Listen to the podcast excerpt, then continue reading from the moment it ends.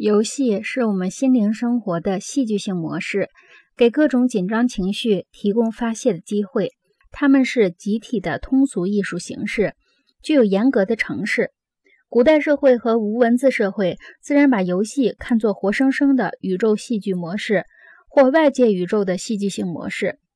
希腊的奥林匹克运动会就是直接扮演这种竞赛的游戏，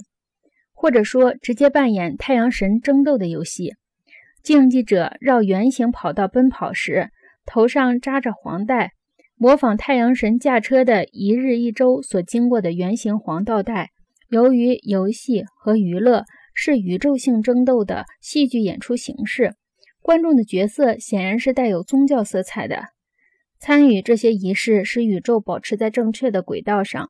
同时又给部落提供一种推进力。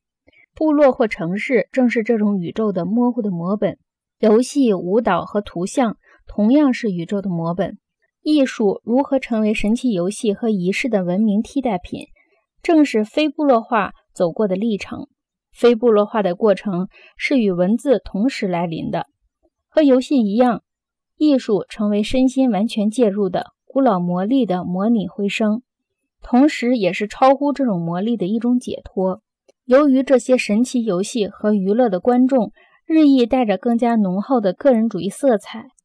艺术和仪式的角色从宇宙的角色转变到人性的心理的角色。希腊戏剧就发生了这样的转化，连仪式本身也变得越来越口语化，越来越少带模拟或带舞蹈的色彩。最后，荷马和奥维德的口头叙事诗成了集体礼拜和群众参与的富有浪漫色彩的文学替代品。十九世纪，许多领域里的大量学术工作一直被用来精细地拟构原始艺术和仪式的原生环境，因为人们觉得这一重建的过程会提供了解原始人心态的一把钥匙。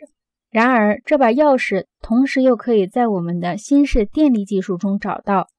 因为这种技术正在非常迅速而深刻地在我们自己身上重新创造出原始部落人的品质和态度。